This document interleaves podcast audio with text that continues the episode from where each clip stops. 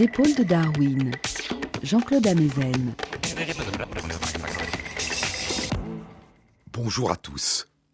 Sur les épaules de Darwin, sur les épaules des géants. Si nous sommes capables de voir plus de choses et de voir plus loin, c'est parce que nous nous tenons sur les épaules des géants. Gigantum humeris incidentes, dit le texte latin, parce que nous sommes assis sur les épaules des géants. C'est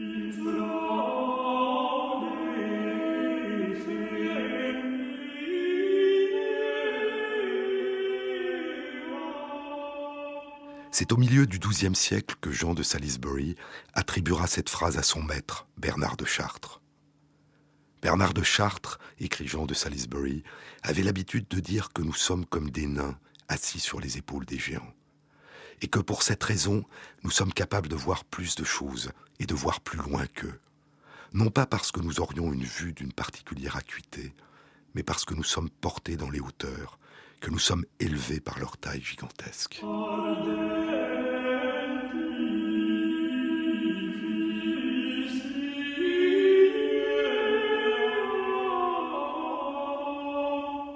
Dans la cathédrale de Chartres, dans le transept sud sous la rosace, il y a quatre vitraux qui figurent chacun l'un des grands prophètes de l'Ancien Testament sous la forme d'un géant. Chacun des prophètes porte, assis sur ses épaules et de taille ordinaire, l'un des quatre évangélistes du Nouveau Testament. L'évangéliste Luc se tient sur les épaules du prophète Jérémie, Matthieu se tient sur les épaules d'Isaïe, Jean sur les épaules d'Ézéchiel, Marc sur les épaules de Daniel quatre vitraux, quatre tableaux lumineux, comme autant de reflets, comme autant d'échos silencieux à la phrase de Bernard de Chartres.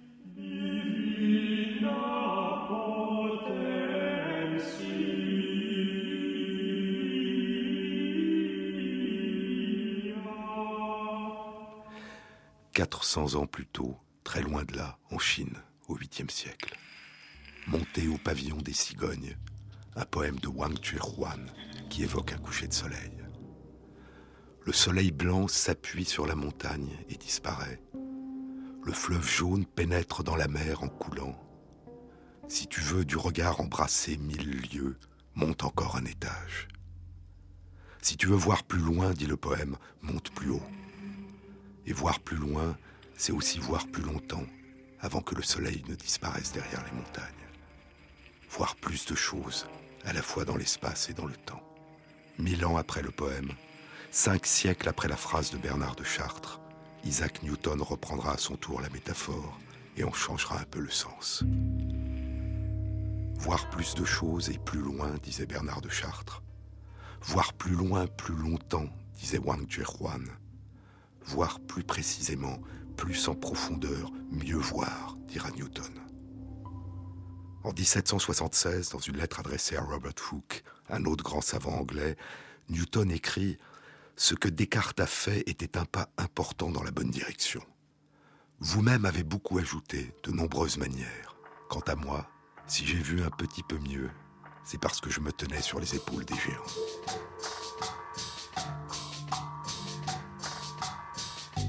Mieux voir, dit Newton.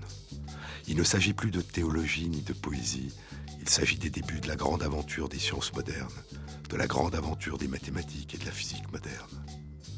Les géants qui ont porté Newton dans les hauteurs sont Nicolas Copernic, Tycho Brahe, Johannes Kepler, Galileo Galilei. Écoutons Galilée en 1623 dans Il Saggiatore.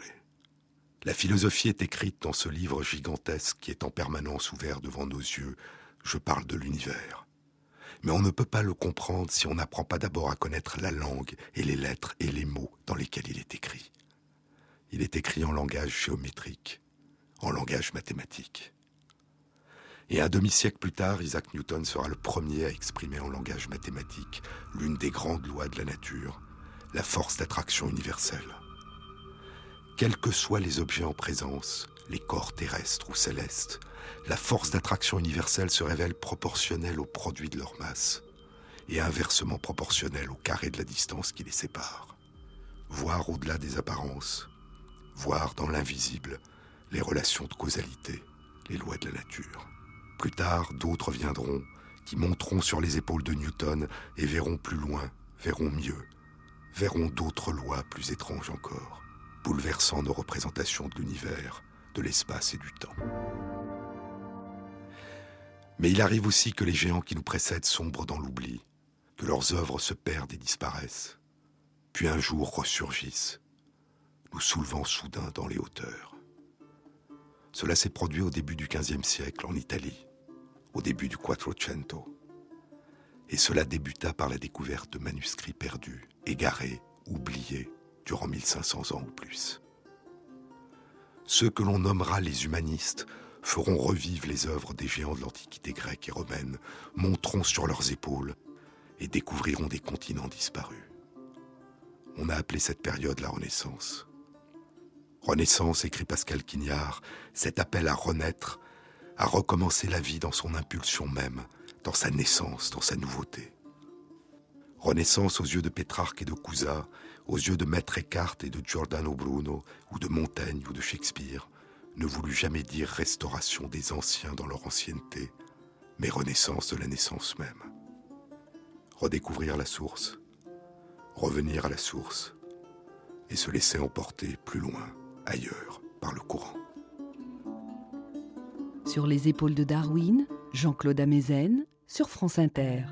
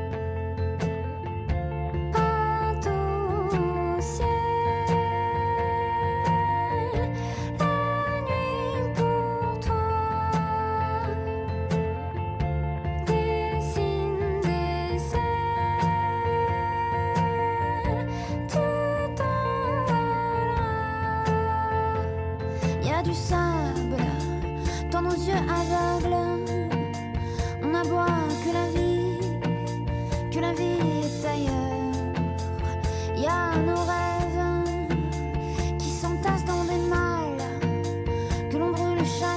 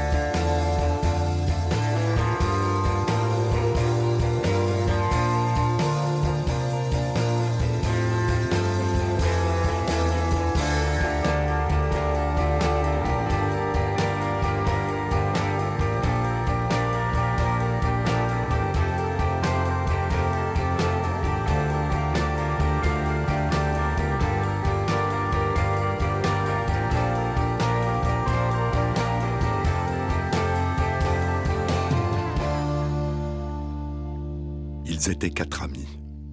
Ils se réunissaient régulièrement chez l'un d'entre eux, Coluccio Salutati, le chancelier de la République de Florence. C'est le tout début du XVe siècle. Il y a là Leonardo Bruni, qui fera traduire les grands philosophes de l'Antiquité grecque et qui deviendra secrétaire de plusieurs papes, puis succédera à Salutati comme chancelier de Florence. Il y a Niccolo Niccoli, le bibliophile, qui lèguera sa riche bibliothèque à la ville de Florence. Et il y a Gianfrancesco Poggio Bracciolini, le Poge, qui sera secrétaire de plusieurs papes avant, à son tour, de devenir chancelier de la République de Florence. Quatre amis qui formaient un cercle de lettrés, ils deviendront les premiers humanistes.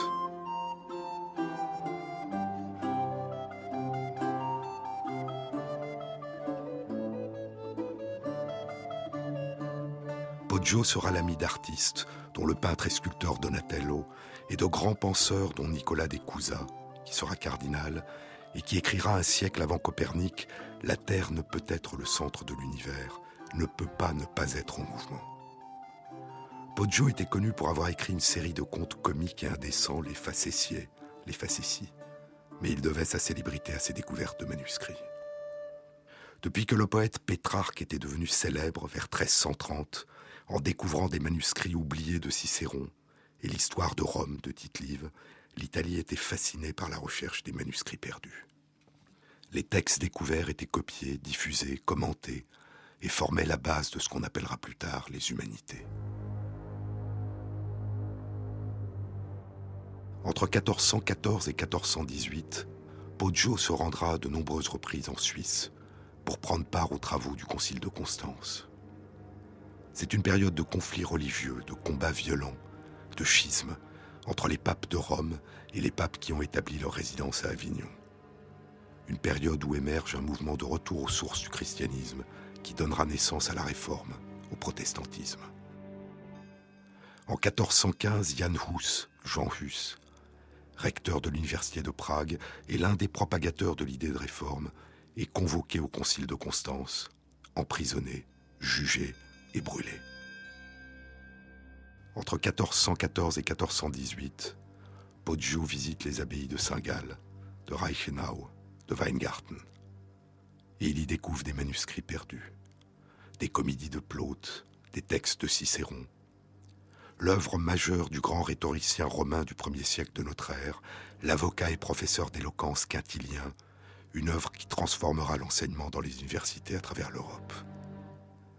Quintilien parle aussi de l'éducation du petit enfant, dès son plus jeune âge. Il prescrit un enseignement fondé sur un travail d'amour et non de devoir. Il propose une éducation à l'école plutôt que par un précepteur, mais recommande que le nombre d'élèves par classe ne dépasse pas le nombre d'élèves qui permet à l'enseignant de s'occuper de chacun. Et Poggio découvre De Architectura, le manuscrit d'un grand architecte romain du 1er siècle avant notre ère, Vitruve, une œuvre qui révolutionnera l'architecture de la Renaissance. Mais c'est en janvier 1417, écrit Stephen Greenblatt, qui enseigne les humanités à l'université Harvard. C'est en janvier 1417, dans la bibliothèque d'un monastère, que le Poche fit sa plus grande découverte.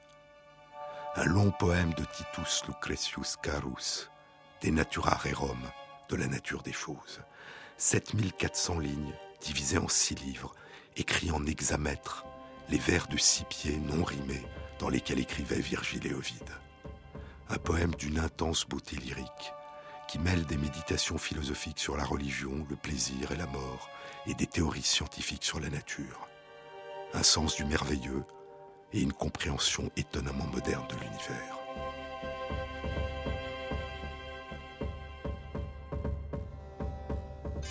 Une soixantaine d'années après la découverte du Poge, le clergé de Florence interdira la lecture de Lucrèce. Mais les poèmes, dit Greenblatt, sont difficiles à faire taire. Il y a des moments rares et puissants où un écrivain disparu depuis longtemps semble se tenir devant vous et vous parler directement, comme s'il portait un message à votre intention. Écoutons Pascal Quignard. Le Poge et Cousa se connaissaient, s'aimaient. L'un comme l'autre durent leur premier renom à la découverte de volumes anciens qu'ils avaient exhumés dans les monastères et les tombes anciennes. Quelque temps qu'il fit, en quelque état que fussent les routes, les grèves, les lacets de montagne, les bois, les chemins. Au cours des années les plus ensanglantées de l'histoire de l'Italie médiévale, l'anarchie était dans Naples, la Lombardie déchirée, le Milanais et la Vénétie dévastés, les États de l'Église et les villes indépendantes soit rançonnés, soit pillés, dans cet orage sans cesse crevé et sans cesse menaçant à nouveau, le poche vécut dans le calme. Sa chambre était silencieuse. Il lisait. Le secrétaire pontifical Poggio était d'une indifférence absolue en matière de religion. Il collectionnait les livres. Parfois, il prenait sa mule, s'entourait de chariots, il grimpait dans une tour en ruine pour se réapprovisionner en livres disparus. Cela s'appelle renaître. Ce sont les premiers renaissants.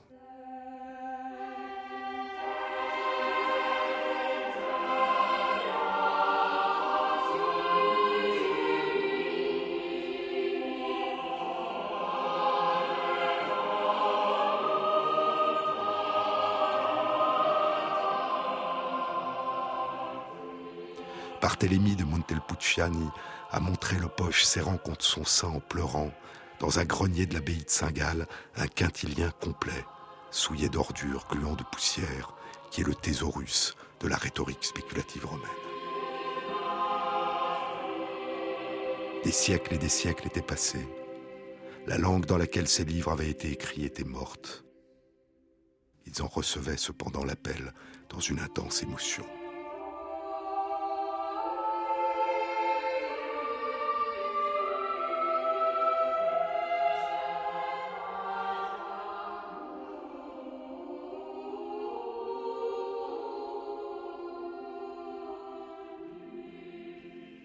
Renaissance, selon Poggio et Cusa, est toujours le retour au texte qui précède. Rallumer, poursuit Quignard, rallumer à l'intensité de ce qui commence tout ce qui succède. Retrouver l'aube, naître, retrouver le temps premier, le primum tempus, le printemps, le premier temps du temps, le temps fort du temps, le retour du vivant, du naissant, le contenu du passé et le nouveau, le renouveau, la source, la vie jaillissante. C'est le mot étrange de l'empereur Claude, dit Quignard. Les choses les plus anciennes ont été extrêmement neuves, novissima. Les novissimes sont les originaires. Les choses les plus anciennes ont été les plus neuves des choses.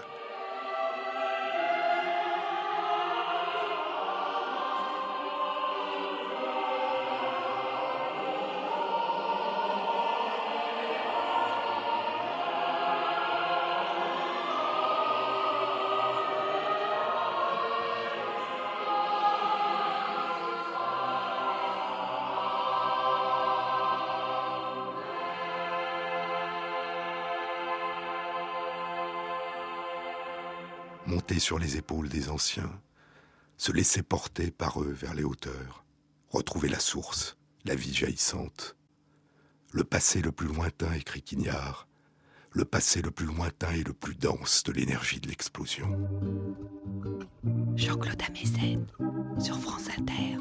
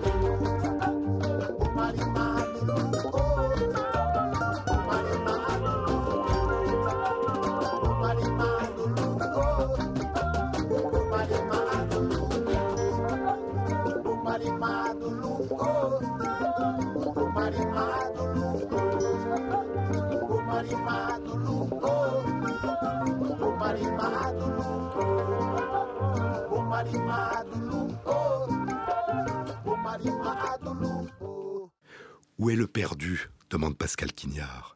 Où s'est perdu le perdu? Par chance, dit Stéphane Greenblatt, des copies de Denatura Rome trouvèrent place dans quelques bibliothèques de monastères. Par chance, un moine au IXe siècle de notre ère copia le poème avant qu'il ne se dissolve. Et par chance, cette copie échappa pendant encore cinq siècles aux incendies et aux inondations. Jusqu'à ce qu'un jour, au début de l'année 1417, il tombe dans les mains d'un homme qui se nommait lui-même avec fierté Poggius Florentinus. Il tendit le bras, retira un très vieux manuscrit d'une étagère et vit avec émotion ce qu'il venait de découvrir. Ce sont des chaînes discrètes, dit Quignard, des relais rares au cours du temps, et qui portent sur un si petit nombre d'hommes presque silencieux, de lettré en lettré, ou entièrement silencieux de lettre en lettre. Le manuscrit découvert par Poggio a été perdu, poursuit Greenblatt. Ce qui a circulé, c'est une copie réalisée par son riche ami bibliophile, Niccolo Niccoli, qui la légua avec tous ses livres à la ville de Florence où le manuscrit est toujours préservé.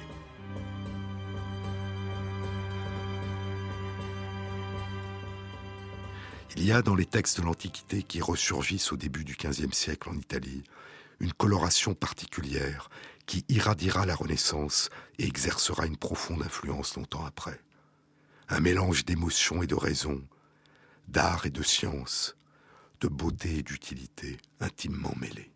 Chez Quintilien, au cœur de l'art oratoire et de l'éducation, chez Vitruve, au cœur de l'architecture, l'harmonie des proportions, la sectio aurea, le nombre d'or, que Léonard de Vinci illustrera plus tard dans L'homme de Vitruve.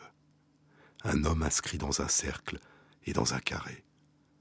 Le cercle est centré sur son nombril, son origine, et le carré sur son sexe, qui lui permettra un jour peut-être d'être lui-même une origine. Un microcosme inscrit dans un macrocosme, géométrique et généalogique. Et ce mélange d'émotion et de raison, on le retrouvera aussi chez Lucrèce, la forme du poème, dit Lucrèce, dont la beauté permet d'accéder à la science. Où s'est perdu le perdu? Où et comment a-t-il été retrouvé? Il y a eu deux grandes voies. L'une passait par les monastères où dormaient les manuscrits des géants de l'Antiquité grecque et romaine, comme l'a décrit Umberto Eco dans une extraordinaire fiction, Le nom de la rose. C'est cette voie qu'a emprunté Poggio. L'autre voie passait par les philosophes, les astronomes, les médecins, les mathématiciens de l'âge d'or de l'islam. Durant le Moyen Âge chrétien, ils ont traduit, étudié, diffusé, commenté les textes de l'Antiquité qui ont ressurgi, enrichi en Italie au début du XVe siècle. Et parmi tous ces géants, surgissant du premier siècle avant notre ère, le Denatura Rerum de Lucrèce, qui plonge ses racines loin dans le passé, dans l'œuvre d'Épicure et de Démocrite, et qui est peut-être le plus empreint de modernité.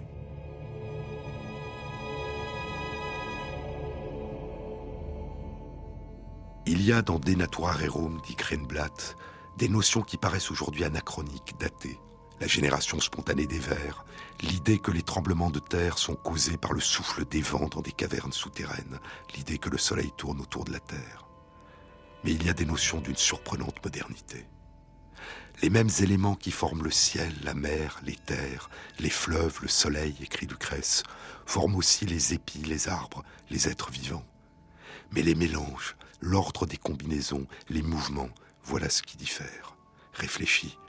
Même dans les vers des poèmes, tu vois de nombreuses lettres communes à de nombreux mots, et cependant ces vers, ces mots, est-ce qu'ils ne sont pas différents, à la fois par le sens et par le son Tel est le pouvoir des lettres, quand seulement l'ordre en est changé. 19 siècles avant la fin du vitalisme dans la science européenne moderne, Lucrèce dit que la matière qui constitue l'ensemble de l'univers de même nature que celle qui constitue le monde vivant. Seuls changent les mélanges, les combinaisons. Lucrèce évoque le rôle de la contingence, du hasard, qu'il désigne sous le nom de clinamen, une petite déviation initiale. On ne saurait dire où ni quand, mais sans cet écart, il n'y aurait pas eu de rencontre ni de choc, et jamais la nature n'aurait rien pu créer. Et le temps? Le temps lui-même n'existe pas en tant que tel, dit Lucrèce. Ce sont les choses et leur écoulement qui rendent sensible le passé, le présent, l'avenir. Et 19 siècles avant Darwin, il évoque l'absence de projet, de finalité, d'intentionnalité à l'œuvre au cœur de l'évolution du vivant. Il existe un grave vice de pensée, écrit Lucrèce, une erreur qu'il faut absolument éviter. Le pouvoir des yeux ne nous a pas été donné, comme nous pourrions le croire, pour nous permettre de voir. Toute explication de ce genre est à contresens et prend le contre-pied de la vérité. Rien en effet ne s'est formé dans notre corps en vue de notre usage, mais ce qui s'est formé, nous l'utilisons. Tous nos organes existaient, à mon sens, avant que nous n'en fassions usage, et ce n'est donc pas en fonction de nos besoins qu'ils ont été créés. Ne connaît rien des lois de la nature qui rendraient possible la vision de l'univers vivant qu'il propose, mais sa vision, celle d'une nature en perpétuel devenir, en perpétuelle émergence, transformation, métamorphose, en train de renaître et de se modifier, exercera une influence profonde et durable. Qu'est-ce qu'un début? Qu'est-ce qu'émerger? Qu'est-ce que naître? Qu'est-ce que renaître? C'est une question qui se pose à chaque génération depuis l'origine du vivant, il y a 3 milliards et demi à 4 milliards d'années. Et depuis moins longtemps sous une autre forme qui nous est plus familière à chaque génération dans le monde animal. Qu'est-ce que naître? C'est une question qui peut paraître étrange. Dans chaque grande branche du buisson du vivant, à chaque génération, apparaître, émerger, naître, semble tout simplement signifier recommencer le voyage de chacun des deux parents. Mais que signifie recommencer? Sur les épaules de Darwin, Jean-Claude Amezen, sur France Inter. I don't want to set the world on fire. I just want to start a flame in your heart. In my heart, I have but one desire, and that one is you. No other will do.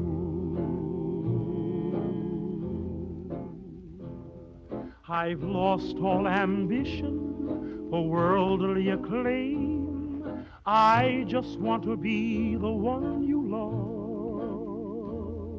And with your admission that you feel the same, I'll have reached the goal I'm dreaming of. Believe me, I don't want to set the world on fire.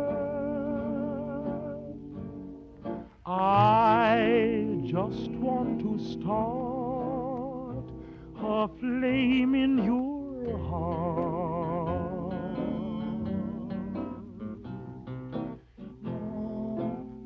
I don't want to set the world on fire, honey. I love you too much. I just want to start a great big flame down in your heart. You see, way down inside of me, darling, I have only one desire. And that one desire is you. And I know nobody else ain't gonna do.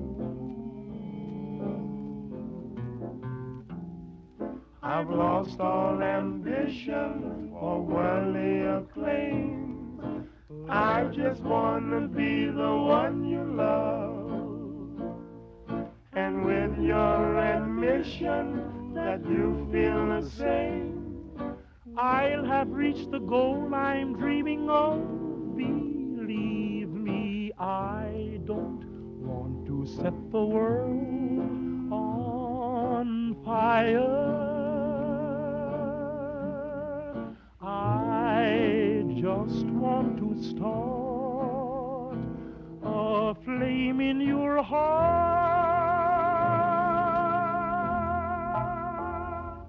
Qu'est-ce qu'un début Qu'est-ce qu'émerger Qu'est-ce que naître Qu'est-ce que renaître? Dans chaque grande branche du buisson du vivant, à chaque génération, apparaître, émerger, naître semble tout simplement signifier recommencer le voyage de chacun des deux parents. Mais que signifie recommencer?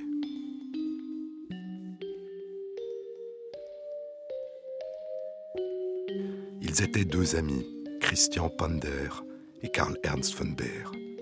Ils sont nés à la fin du XVIIIe siècle. Ils joueront chacun un rôle crucial dans la connaissance des débuts de l'existence. Von Baer sera considéré comme le fondateur de l'embryologie moderne. Longtemps avant, en 1651, William Harvey, le découvreur de la circulation sanguine, publiait La généalogie des créatures vivantes. Sur la couverture, il avait fait inscrire un axiome ex ovo omnia, tous à partir d'un œuf tous les êtres vivants naissent d'un œuf. Mais personne n'avait pu découvrir cet œuf originel chez les mammifères. En 1827, von Baer découvre l'ovule de mammifère.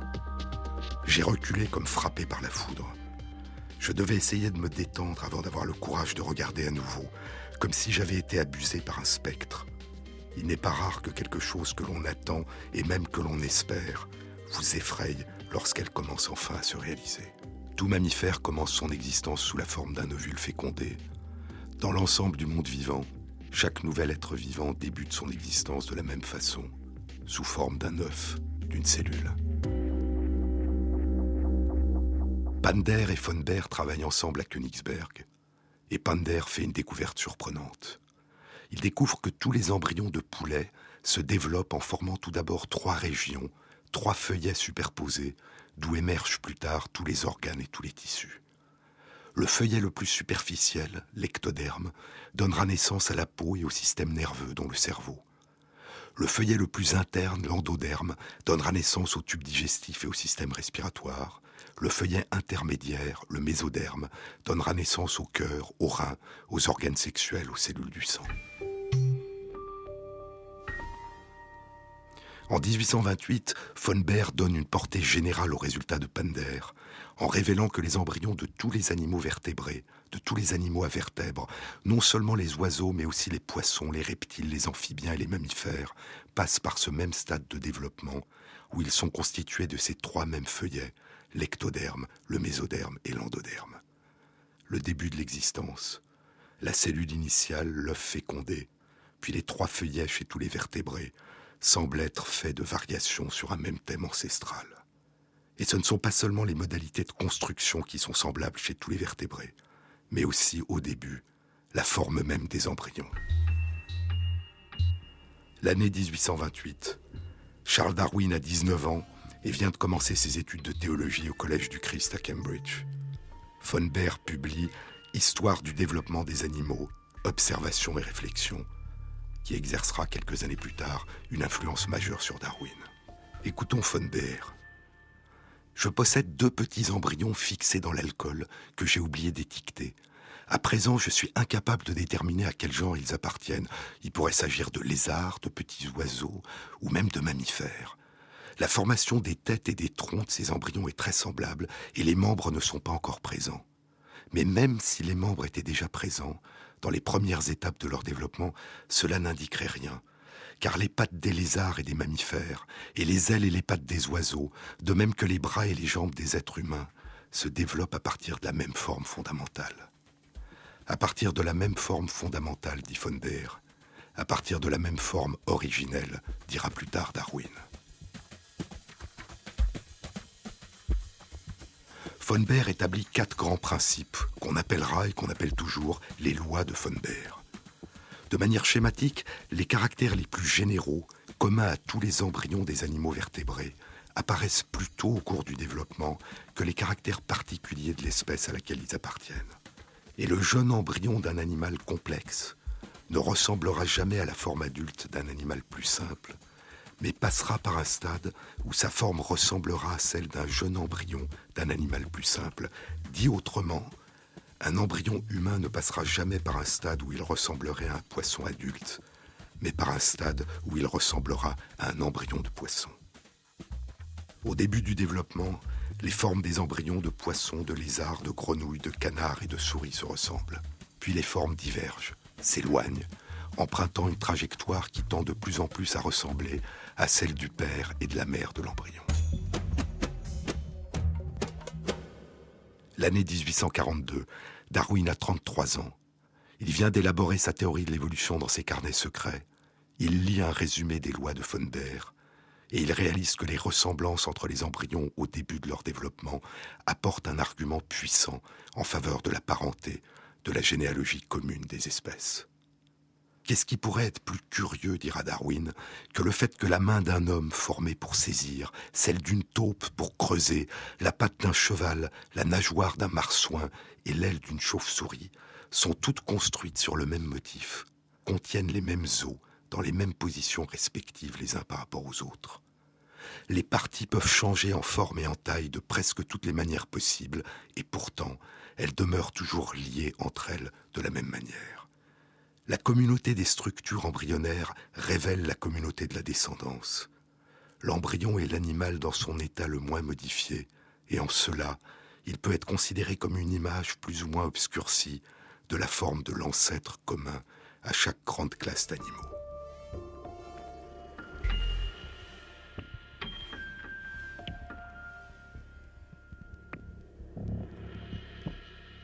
Ainsi, naître semblait signifier renaître, recommencer, partager au départ la même forme, le même début que tous les descendants des mêmes ancêtres communs depuis longtemps disparus. Le début de l'existence comme un étrange écho à la généalogie des espèces. L'ontogénie, le développement de l'embryon, entretenait une relation avec la phylogénie, l'histoire des embranchements du buisson de l'évolution du vivant sur d'immenses périodes de temps. Les derniers ancêtres communs à tous les animaux vertébrés ont vécu il y a environ 650 millions d'années. Quelque chose semblait se jouer durant les quelques jours, les quelques semaines ou les quelques mois du début de l'existence, qui renvoyait à ces étendues de temps géologiques. Nous errons dans des temps qui ne sont pas les nôtres, disait Pascal.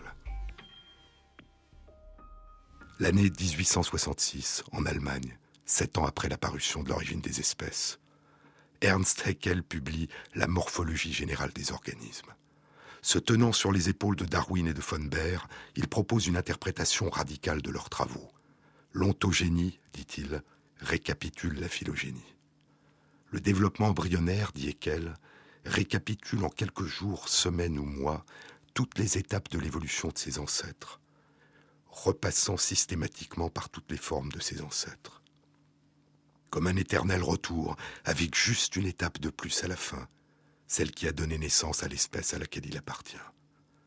Un microcosme qui récapitulerait strictement le macrocosme, une microévolution qui referait en accéléré le chemin de la macroévolution.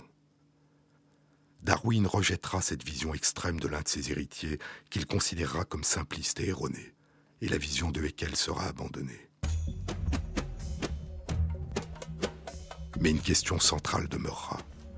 Cette ressemblance, cette similitude des formes des embryons appartenant, comme le disait Darwin, à la même grande classe d'animaux, ce reflet en eux des sources de leur généalogie commune, quand exactement se produit-elle au cours du développement? Et existe-t-elle réellement? Ou n'est-ce qu'une impression subjective, une illusion collective né du rêve de voir ressurgir dans les premiers moments de toute existence un reflet de la longue histoire qui lui a, il y a longtemps, donné naissance.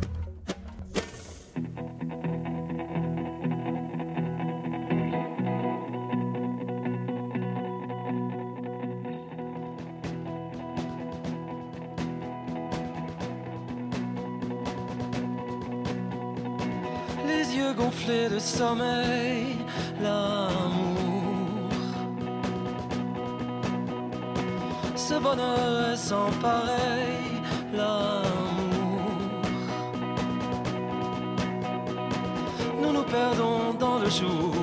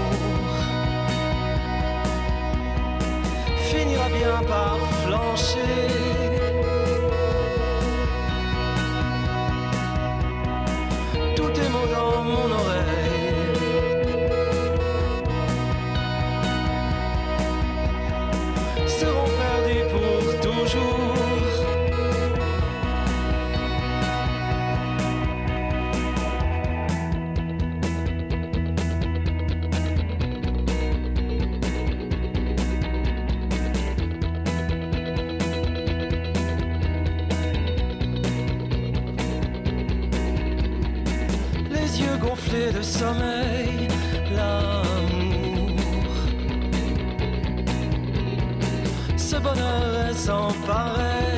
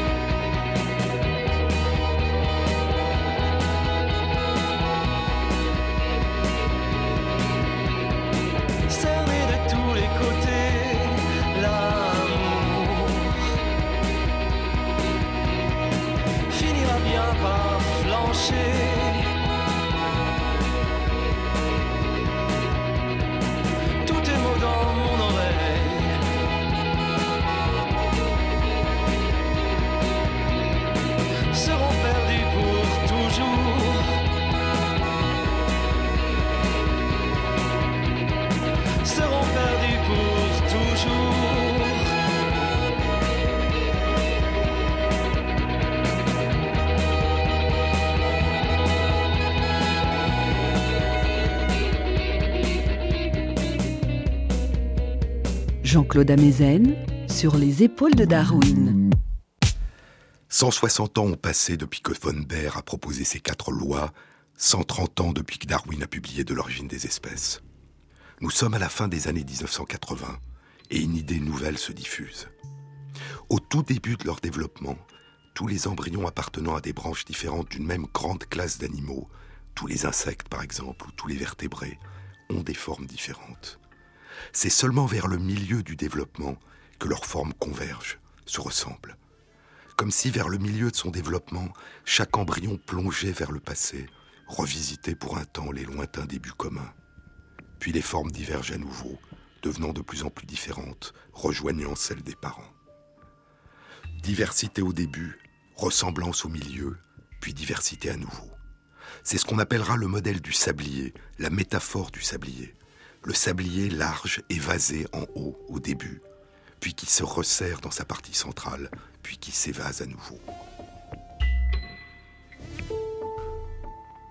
Mais là encore, durant les années 1990 et 2000, les débats seront vifs. Cette plongée vers une convergence des formes existe-t-elle réellement?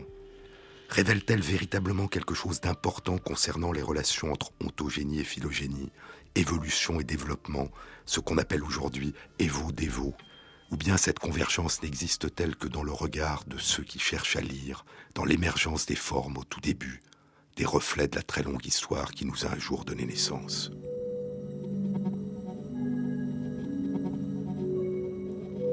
Il y a neuf mois, à la fin de l'année 2010, deux articles sont publiés dans la revue Nature et apportent une réponse à partir d'une approche radicalement nouvelle de la question. Il ne s'agit plus d'apprécier les similitudes de formes de différents embryons avec la part irréductible de subjectivité que comporte une telle analyse. Au-delà des formes visibles, les chercheurs ont exploré une dimension invisible, la manière dont les embryons en train de se construire utilisent leurs gènes. Un premier groupe de chercheurs a exploré, heure après heure, le développement embryonnaire dans quatre espèces différentes de mouches du vinaigre, dont les ancêtres se sont séparés il y a environ 40 millions d'années. Les chercheurs découvrent qu'il y a une période durant le développement où dans les embryons de ces quatre espèces différentes, les gènes utilisés sont les plus semblables, les plus apparentés, et où ils sont utilisés de manière quantitativement similaire. Un moment où les embryons puisent de manière semblable dans leur patrimoine génétique le plus commun et donc le plus ancestral. Et cette période survient vers le milieu du développement embryonnaire, la fameuse période du resserrement du modèle du sablier, la période où les formes soudain se ressemblent le plus. L'autre groupe de chercheurs a abordé la même question, mais d'une manière un peu différente, complémentaire. Ils n'explorent pas le développement d'embryons d'insectes, mais d'un animal vertébré, le poisson zèbre. Et ils ne comparent pas des embryons appartenant à différentes espèces, mais dans les embryons de poissons zèbres, les modalités d'utilisation de différents groupes de gènes d'émergence ancienne ou plus récente. Qu'est-ce que cela signifie? Les derniers ancêtres communs à tous les animaux vertébrés vivaient il y a environ 650 millions d'années. Il y a environ 450 millions d'années, les derniers ancêtres communs à tous les poissons contemporains se séparaient des derniers ancêtres communs à tous les amphibiens, reptiles, oiseaux et mammifères contemporains. En identifiant chez le poisson zèbre les gènes qu'il a en commun avec tous les animaux d'aujourd'hui, les gènes qu'il a en commun uniquement avec tous les vertébrés d'aujourd'hui, les gènes qu'il a en commun uniquement avec tous les poissons d'aujourd'hui, etc. Les chercheurs ont pu estimer le degré d'ancienneté de ces différents groupes de gènes chez le poisson zèbre. Schématiquement, les gènes les plus partagés sont les plus anciens, les moins partagés sont les plus récents. Et les chercheurs découvrent chez le poisson zèbre que c'est vers le milieu de son développement embryonnaire, à la période qui correspond au fameux resserrement du modèle du sablier, la période où le cœur commence à battre et le sang à circuler, que l'embryon utilise ses gènes les plus anciens. Ainsi, au tout début de l'existence, au tout début du développement, ce sont surtout des gènes d'origine plus récente qui sont utilisés. Puis survient la période caractérisée par l'utilisation des gènes les plus anciens. Puis à mesure que le développement progresse, ce sont des gènes plus récents qui seront utilisés. Mais il y a plus surprenant encore. Ces recherches révélaient que chez le poisson zèbre, mais aussi chez la mouche du vinaigre, chez un moustique et chez un petit ver transparent, ce n'est pas durant le développement de l'embryon, mais chez l'adulte jeune, à la période de fécondité, que les gènes les plus récents sont le plus utilisés. Puis, à mesure que l'animal vieillit, ce sont les gènes les plus anciens qui vont être de plus en plus utilisés, comme si l'animal recommençait à puiser en lui, à la source la plus ancienne, à la source première, comme un étrange retour.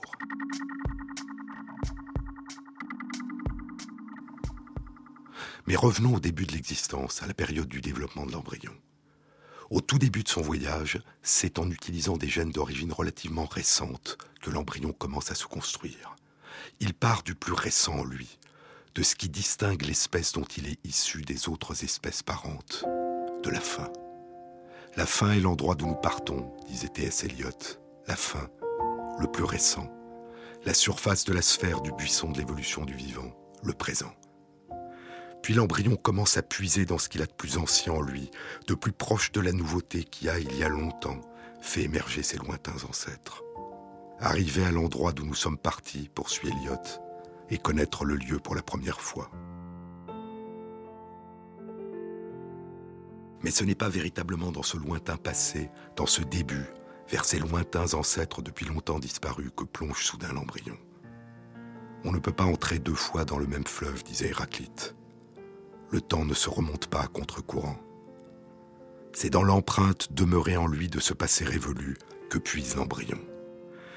C'est dans sa mémoire la plus ancienne que l'embryon commence soudain à puiser, dans son héritage le plus ancien, comme dans la lumière d'une étoile depuis longtemps disparue, qui voyage à travers l'espace et le temps.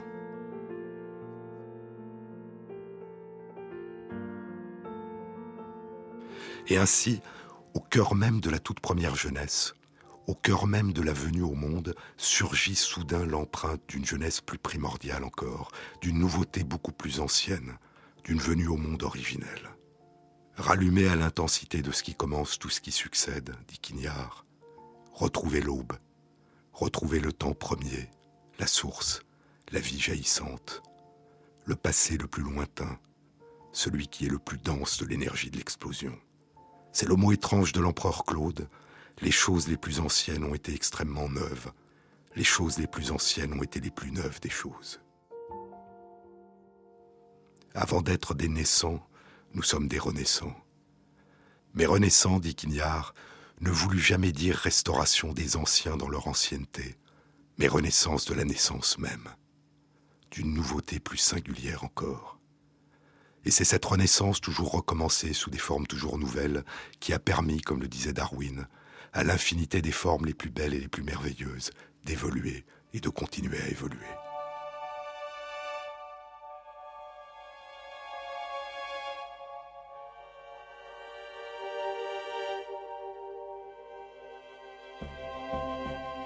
Nous sommes tous des renaissants.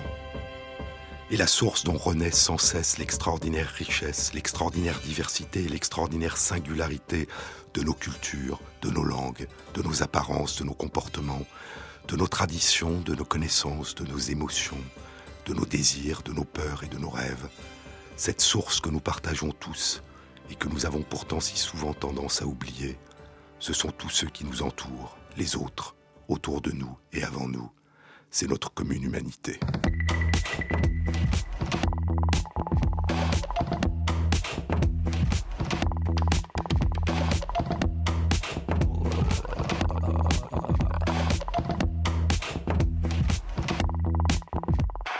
Cette émission a été réalisée par Christophe Imbert, à la technique Patrick Henry et Thierry Dupin à la programmation musicale. Bon week-end à tous, à la semaine prochaine.